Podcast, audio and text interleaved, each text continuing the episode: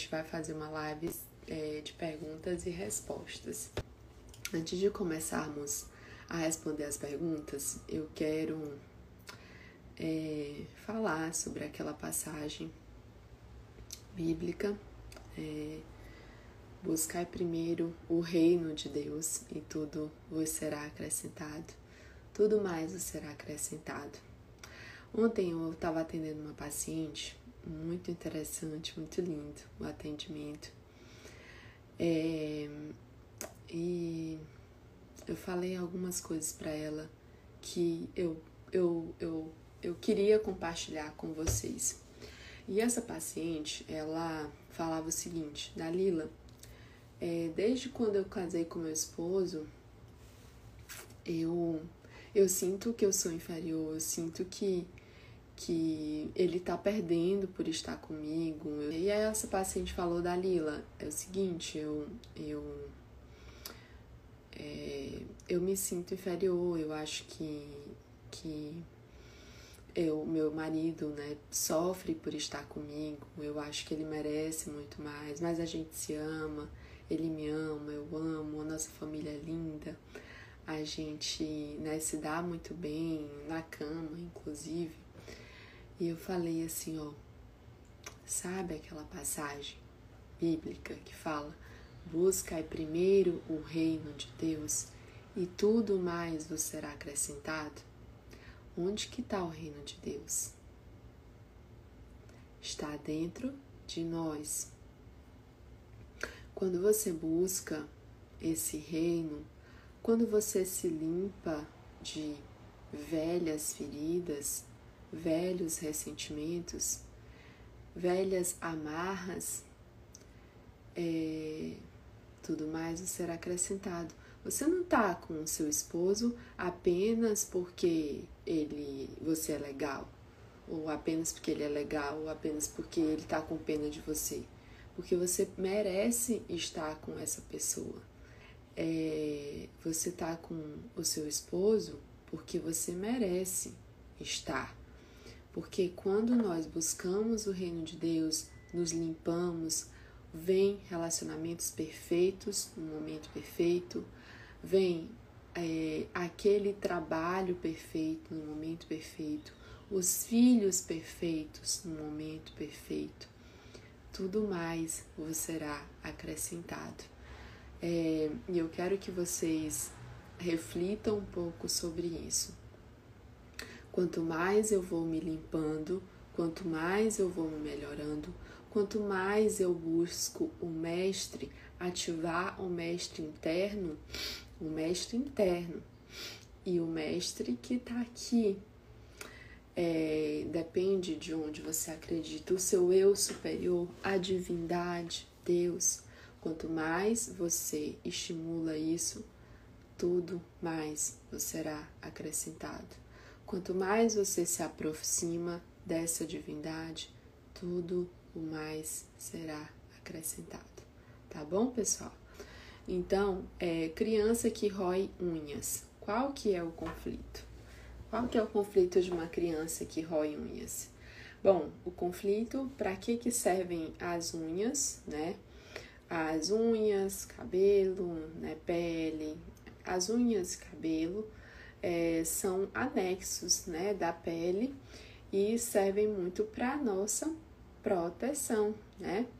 É, qual o conflito por trás das crianças que roem unhas? Então, tem a ver com medos e perda de proteção. E aí você tem que observar as particularidades de cada pessoa, a história de cada um. Você tem que observar o que está acontecendo no ambiente daquela criança, qual o horário que ela mais rói unhas.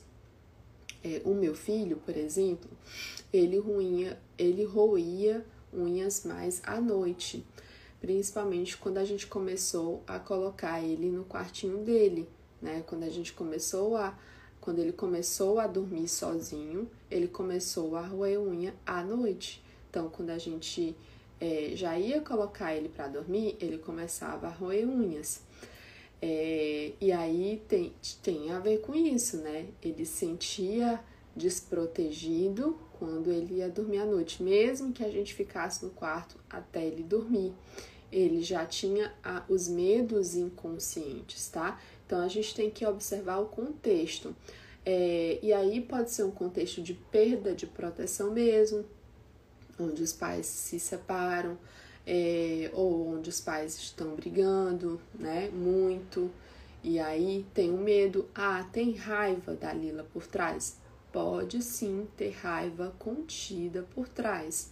E aí eu contenho a raiva e eu posso explorar essa raiva de outra forma, tá?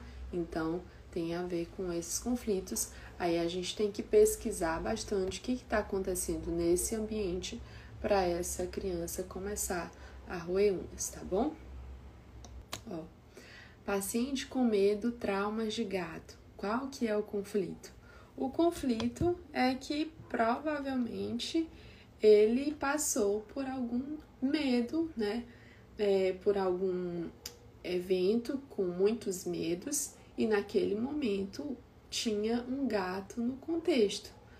É, uma vez, vou, vou, dar um exemplo, isso serve para gato, isso serve para lagartixa, isso serve para é, isso serve para aranha, serve para qualquer coisa, tá? Não importa o que, que é o qual é o contexto, não, não importa qual é o bicho ou de que, que você tem medo, vou contar aqui um, um, um caso para vocês, tá? É, uma vez a gente atendeu uma paciente que tinha um pânico de lagartixa, né? E aí, quando a gente foi pesquisar né, nas memórias, né, datar, a gente encontrou algo quando ela tinha mais ou menos aí entre seis meses a um ano de idade. E aí essa paciente falou da Lila, eu lembro desse dia. Ela falou, não era para eu lembrar, mas eu lembro. A minha mãe me colocou na cama. Ela falou, eu não sei se é uma lembrança ou se é a minha mãe, foi a minha mãe que contou, mas eu eu tenho essa cena na minha memória. É, eu bebê e, e a minha mãe me deixou sozinha lá no quarto e quando eu olhei para o lado tinha uma lagartixa. E essa lagartixa vinha em direção a mim e eu chorava muito, chorava muito e eu não conseguia sair. Claro, era um bebê, então eu só conseguia chorar. Então, toda vez que ela via lagartixa, ela tinha pânico. E o pior, né? Que as pessoas que têm pânico de lagartixa, de seja de qualquer animal, é, a pessoa ela começa a é, a pessoa começa a, a ver aquele animal muito mais do que todo mundo. Dalila, onde eu vou tem lagartixa. Dalila, onde eu vou tem barata. Onde eu vou, ninguém olha barata, mas eu olho. Ninguém olha aranha, mas toda vez que eu chego num lugar tem uma aranha lá. Por quê, pessoal? É aquele medo que atrai. Então, é a mesma coisa de que aquelas pessoas que têm muito medo de assalto, né? Medo de assalto. Quem tem medo de assalto ou vai ser assaltado ou ele encontra algum lugar que está sendo assaltado. Por quê? Porque eu penso, eu, eu falo tanto em não quero, não quero, não quero ver, não quero ouvir, não quero que esse não começa a se transformar o sim. Gente, o nosso cérebro, ele não entende o não, tá? Ele entende o sim, ok? Ele não entende o não. Então, por exemplo, se eu digo assim, eu não quero ver, eu não quero passar por um assalto, eu não quero ver um assaltante, você está dizendo para o seu cérebro, eu quero ver um assaltante, eu não quero ver uma lagartixa. Meu Deus, e aí eu fico só pensando nisso. O que, que o meu cérebro está entendendo? Que Sim, você quer a lagartixa, tá? Então, o meu cérebro não entende o não, tá? Por isso que é difícil para as crianças entenderem o não. É mais fácil. O que, que eu tenho que fazer então? Dalila, mas eu só consigo pensar na lagartixa. Então, começa a focar o seu pensamento nas coisas que você quer ver, ao invés das coisas que você não quer ver. Porque o cérebro ele faz assim, ó, tira o não e não quer ver, não, e aí eu, ele tira o não, ele quer ver aquilo, tá? Então, por isso que quanto mais você tem medo de alguma coisa, mais você vai atrair. Por quê? Porque você fica focada naquele medo. Gente, isso não é a Dalila que tá falando, não, tá? Isso há muito tempo a física quântica, é, métodos né, que trabalham com as crenças, a gente é, estuda muito sobre isso, né? Sobre essa questão do não que se transforma em si. Então, por isso que essa educação positiva, por isso que você pensar positivo, por isso que você pensar transformando no positivo. Então, ah, eu não quero ver o gato na minha frente. Então, eu quero ver um cachorro, eu quero ver um coelho, eu quero ver. E aí eu começo a pensar naquilo que eu quero ver. Porque se eu for pensar naquilo que eu não quero, eu vou me perder nisso, né? E interessante, é, é, eu até vou abrir um espaço aqui, né, para falar de relacionamento. É, e eu, eu pergunto muito, né, quando as pessoas falam para mim. É, quando as pessoas vêm no meu consultório que elas querem tratar o relacionamento de casal ou, ou querem encontrar um parceiro, parceiro ideal que ela gostaria, né, e tal. Então eu falo muito assim, é, homens prestam? Não, homem não presta. Nenhum homem presta? Eu pergunto assim para as pacientes. Não, nenhum homem presta. Falei, e como que você quer achar um que presta? Se você acha que homem não presta?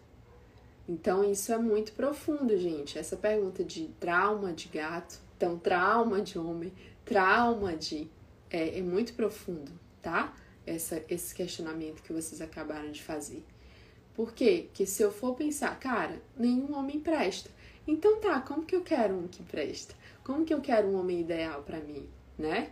Então, aí tá, aí eu preciso desconstruir esse fato de que homens não prestam para eu construir algo na minha mente, para eu construir aquele homem que presta na minha mente. Porque se eu sei que nenhum homem não presta, como que eu vou atrair aquele que presta, né? E aí eu falo muito para as pessoas: eu nunca sofri por amor. Nunca sofri por amor? Não, nunca sofri, porque eu nunca tive essa mentalidade que homem não presta. Eu sei que os homens prestam. Tem homem que presta, tem mulher que presta, tem homem que não presta, tem mulher que não presta. E aí vai de cada um saber, bom, o que, que é homem que não presta, o que, que é homem que presta. Para a maioria das mulheres, o homem não presta porque o homem é cafajeste, o homem é sem vergonha, o homem trai, o homem não sei o quê. Gente, não são os homens, são as pessoas, tá? Não são os homens, são as pessoas. E quando acontece esse tipo de coisa, é que aquele relacionamento de casal, né, alguma coisa ali se perdeu naquele relacionamento de casal. Então, por isso que é muito profundo essa questão do não, então, se homens não prestam, e, e, aí eu quero um homem perfeito, eu não vou encontrar, porque eu só sei que todo homem não presta, né? Então, como que eu fiz da Lila, eu fiz para atrair só homens que prestavam? Que que eu nunca sofri por amor? Porque eu sempre tive na mentalidade, existem homens que não prestam e existem homens que prestam e muito. Meu marido presta bastante. É, e eu sempre atraí homens com esse perfil, que é o perfil do meu marido. E por quê? Porque eu tive essa mentalidade desde cedo. Né? Eu convivi com muito homens, com os amigos do meu irmão, e, e que eram os meus amigos, e eu fui entendendo um pouco a cabecinha dele, deles, e eu comecei a entender que a cabecinha deles não era tão diferente da nossa. E era também. E existiam aqueles que prestavam e existiam aqueles que não prestavam. Então, não é que homem não presta, é que a gente precisa atrair as pessoas certas no momento certo e isso tá aqui dentro, não tá fora. Tá bom? Ó. Paciente ama o marido, mas se, que, mas, ah, se queixa de estar com falta de libido. Qual que é o conflito? Bom, é, pode ter um conflito é, associado, mas a primeira coisa que eu investigaria é uma, a falta de libido. É bem interessante porque ela é muito abrangente, né? Não tem só assim, ah, é esse conflito e pronto, tá?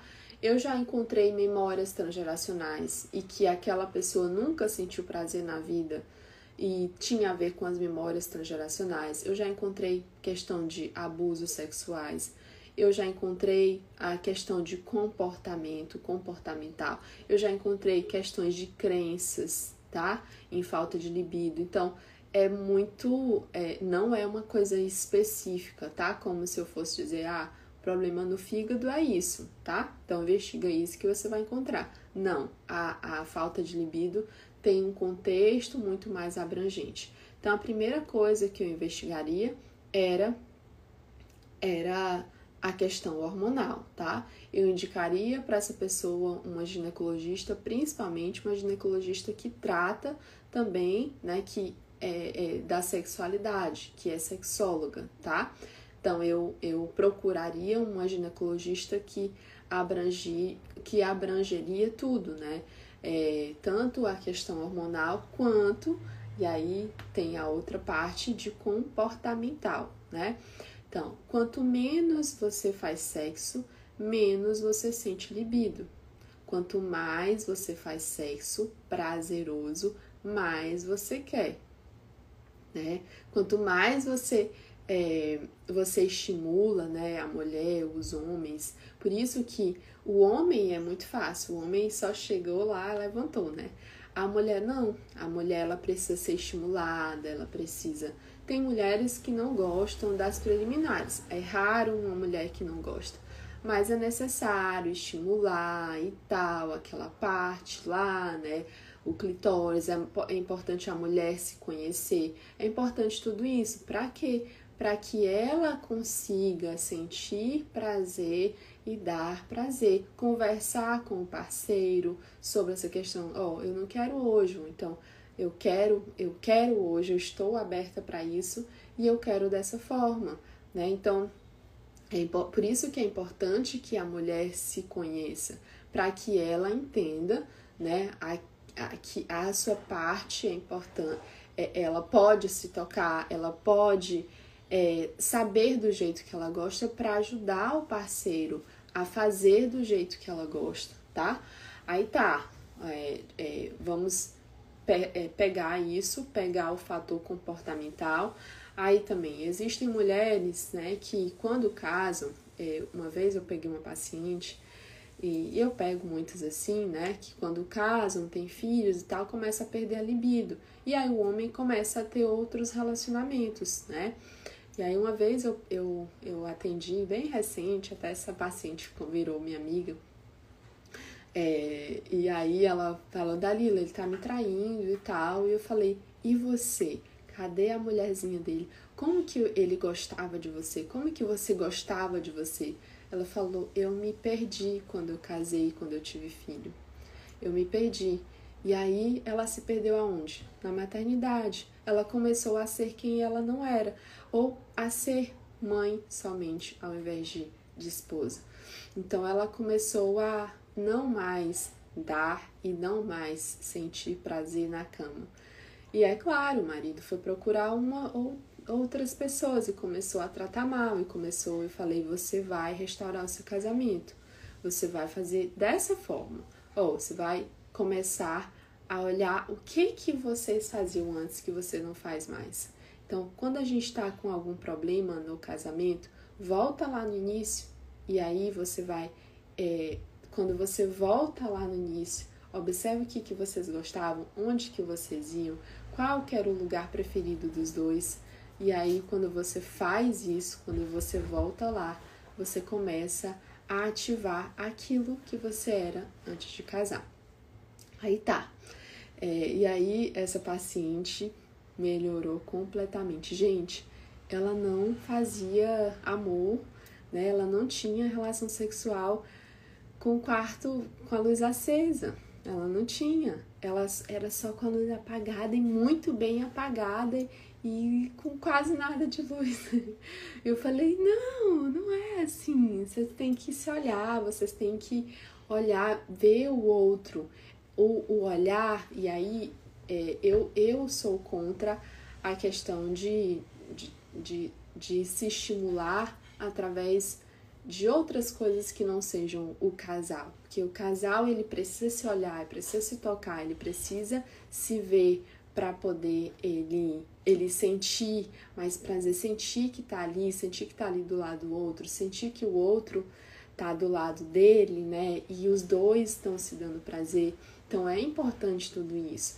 Então quando o paciente vem para mim nessas condições, eu vou eu vou olhar muito mais profundo do que só um fator específico, tá? Por isso que eu tô falando demais aqui. É, além disso, é, tem também, é, eu já encontrei memórias transgeracionais, né? Uma pessoa que ela nunca sentiu prazer com nenhum parceiro, ela nunca sentiu, né? É, e aí eu fui olhar, né, as questões transgeracionais. Ela, e aí ela falou que a mãe nunca sentiu, o pai traía demais, o pai sempre tinha outras mulheres.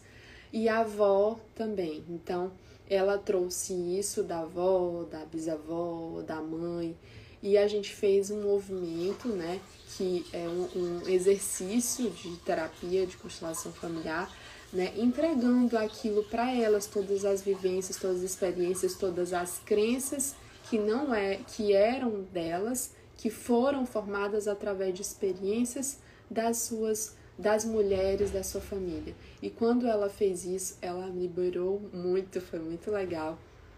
E ela, é, inclusive, teve uma vez que ela foi no meu consultório, né? Ela foi duas vezes lá. E aí é, ela ia viajar com o marido. Ela falou, Dalila, deu muito certo.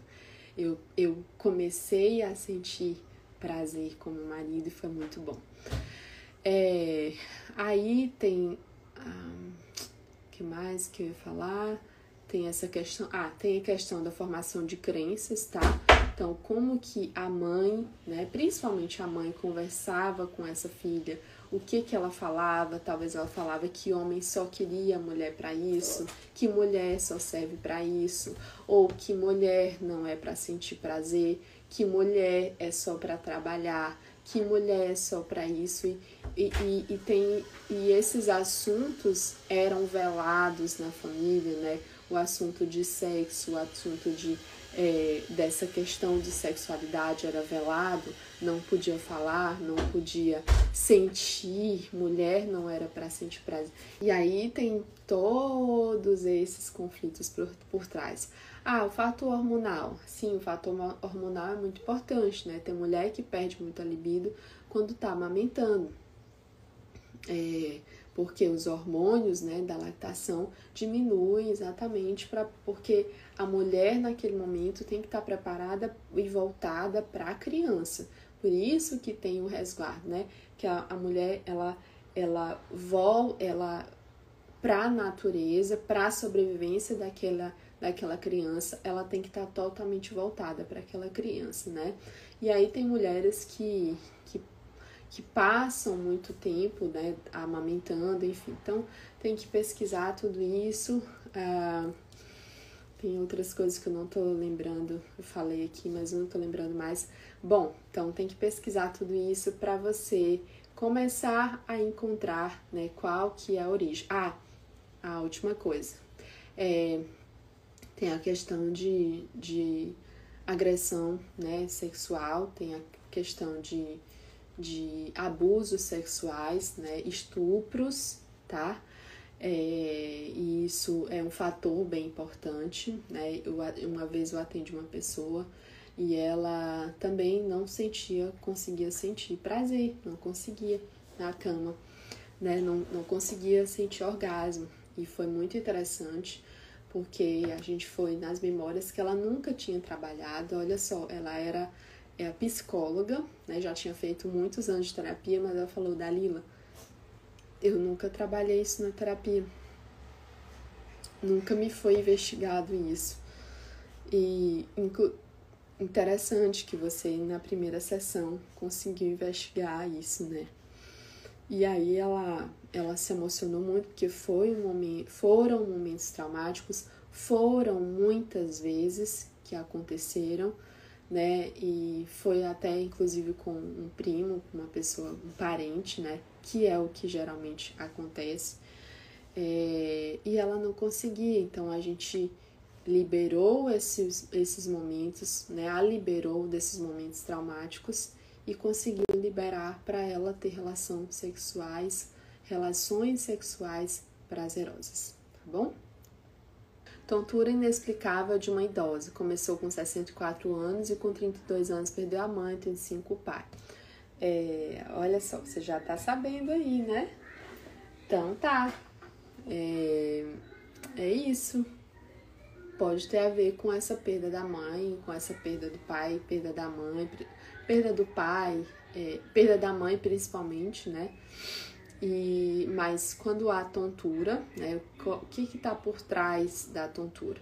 Quando a pessoa está tonta, ela, ela tá desequilibrada, né? Ela fica mais desequilibrada. Se ela tá desequilibrada, é quando tudo desaba, quando eu estou desequilibrada para a vida, quando eu não sei que rumo tomar, que direção seguir, e aí o mundo roda, né? Em volta de mim. Então o mundo tá rodando aqui, tô desequilibrada. E esse desequilíbrio vem do desequilíbrio, tá bom? É, então você pode pesquisar essa questão da mãe, mas é, veja o que aconteceu antes dela começar, é, antes dela começar a ter a tontura, tá? Então, o fato com 32 anos foi importante, mas é, talvez ele foi um, um, dos, é, dos programantes para ela começar a ter essa tontura. Então, eu preciso pesquisar o que, que aconteceu depois. Então, não foi só, ela não teve só essa perda da mãe, de traumático, de conflituoso na sua vida. Ela teve muito mais coisas que fizeram ela não ter norte, não saber que rumo tomar, que direção seguir e tá perdida. Exatamente assim que a gente fica.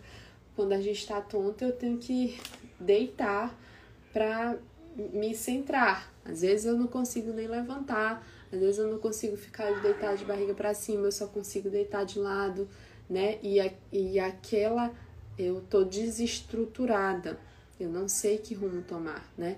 E para que que eu vou respirar fundo e deitar? Para ativar o meu sistema nervoso sim, parasimpático, ativar o meu sistema nervoso parasimpático, para o meu corpo entender que eu vou começar a resolver aquilo. Cara, se eu tô desequilibrado, então pronto. Parou, centrou aqui, respira fundo para eu poder começar a tomar um rumo, tomar uma direção para minha vida, ok? É possível a esposa se curar de doença intestinal hoje, após 10 anos casada, marido parou a traição? É, é possível sim, depende, não sei qual que é a doença específica, talvez se você tivesse colocado um problema específico, eu poderia até é, ser mais específica também na resposta, tá? é, porque dá pra gente ser mais específica quando, quando se trata de intestino, tá? Mas eu vou falar do que se trata basicamente, né?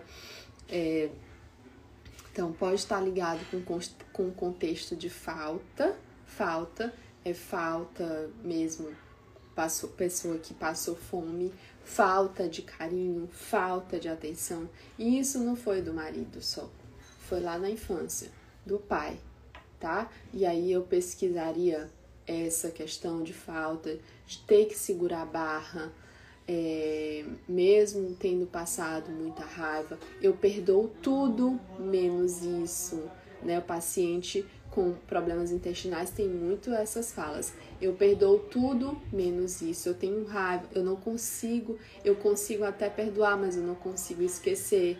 Então, depende muito se o, se o intestino é mais travado, depende se ele é mais solto ou se é mais travado, tá? Aí, dependendo do se é o intestino também grosso, se é o intestino delgado, aí tem percepções diferentes, tem percepções, é, tem emoções e percepções diferentes, tá bom? Então, mas eu pesquisaria tudo isso e sim, tem como melhorar.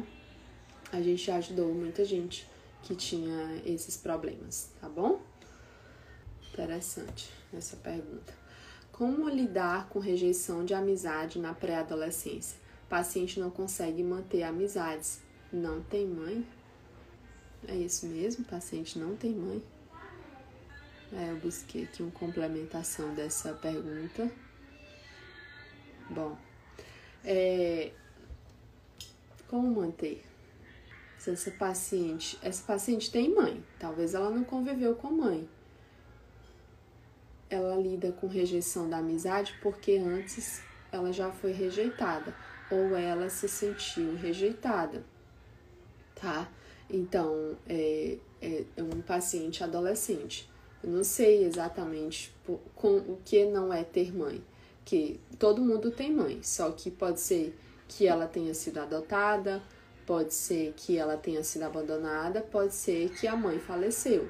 Então, é, eu, a minha mãe pode falecer quando eu, quando eu era criança, né? Meu paciente pode, pode ter acontecido esse fato de do, da mãe ter falecido e ela se sentir rejeitada. Vocês sabiam disso? Às vezes os pais falecem e a criança se sente rejeitada, se sente abandonada, sente que a culpa é do pai, sente que a culpa é da mãe, que o pai e a mãe não quis. Vocês sabiam disso, pessoal?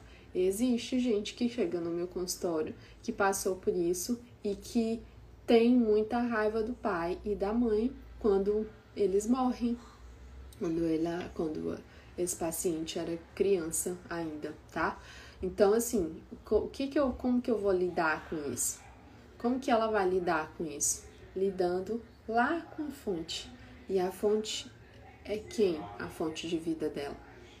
A divindade, é claro, né? Mas é física, a fonte física de amor que vai fazer com que essa pessoa não se rejeite é se conectar com o pai e com a mãe, principalmente com a mãe se ela for mulher e principalmente com o pai se essa pessoa for um homem, tá? Então, para ela não se sentir rejeitada, ela não ela precisa primeiro se aceitar do jeito que ela é. Porque não é que eu sou rejeitada, é que eu me sinto rejeitada e eu só vou atrair pessoas, escolas, tudo que me faça sentir e viver aquela sensação, aquele sentimento, tá? Então, é, ela não consegue amizades porque ela aí junta tudo isso que ela viveu, junta todas as experiências que vão formando as crenças de que eu não consigo, olha só, eu não consigo ter amizade. Eu me, as pessoas se afastam de mim, as pessoas me rejeitam. E aí eu coloco isso pro positivo. As pessoas me rejeitam, as pessoas se afastam de mim. Então eu tenho que trabalhar várias coisas. Não só a, é, principalmente essa conexão é, com a sua fonte de vida, com seu pai, com a sua mãe. Depois disso, eu tenho que conectar, né, trabalhar as crenças, as crenças interiores, a, as experiências que moldaram isso e começar a a junto com o paciente tentar transformar o seu olhar para todas essas experiências de vida. Quando eu transformo o meu olhar, eu consigo mudar a minha percepção, mudar a minha vida. É muito interessante, gente. E assim, é muito legal porque a gente consegue ajudar muito, muito mesmo, os nossos pacientes se a gente trabalha tudo isso, né? É, em uma sessão a gente consegue ser pontual, mas essa paciente ela tem muitas feridas, é, sem dúvida nenhuma, tá bom, Daiane? Então, se essa paciente tem muitas feridas, a gente precisa não só de uma sessão, tá? A gente precisa de muito mais sessões para ir é, trazendo o amor próprio, a aceitação, a autoaceitação para esse paciente. Quando eu trabalho tudo isso, aí sim o paciente vai melhorar. E alguém perguntou é, aqui, a AD perguntou, de que forma podemos contribuir mais efetivamente com as pessoas que dizem eu não gosto de viver? Se ela não gosta de viver, é porque to, várias experiências de vida dela a levaram, a conduziram para a morte, para a ausência de vida, para não ser apaixonada pela sua vida, tá? Então, é, eu tenho que trabalhar essas experiências e começar a moldar esse sentimento do não pro eu gosto de viver. Então, sem dúvida nenhuma, existem muitas coisas na vida da pessoa que fazem ela ficar na vida, porque se ela não gosta de viver e se é tudo imperfeito, ela vai suicidar. Ela vai se suicidar. E às vezes ela, ela caminha para isso, para esse aspecto.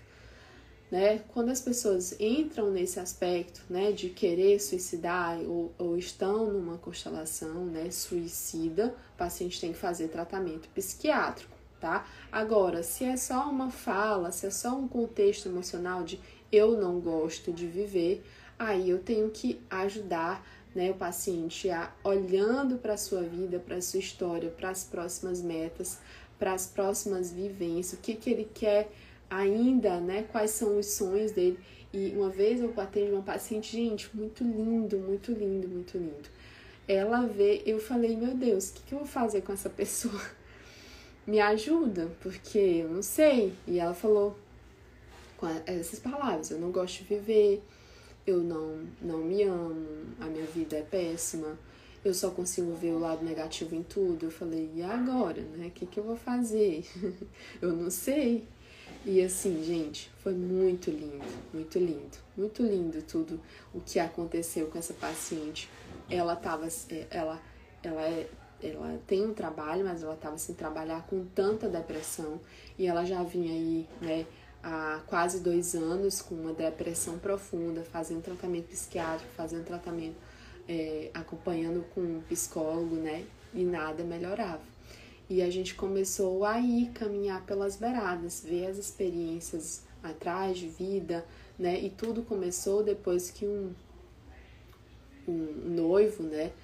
É, falou que não queria mais, e bem no momento que ela estava precisando, que ela descobriu um aneurisma cerebral, enfim, tudo nessa paciente me mostrava problemas né, com o pai, problemas lá atrás. Então a gente foi trabalhando isso, comendo pelas beiradas, até o momento que a gente também observou que ela estava fazendo aquilo no lugar é, no lugar da irmã, que a irmã tinha tendência suicida, então a gente entregou, né? Fizemos um movimento de entregar aquilo que era da irmã para a irmã.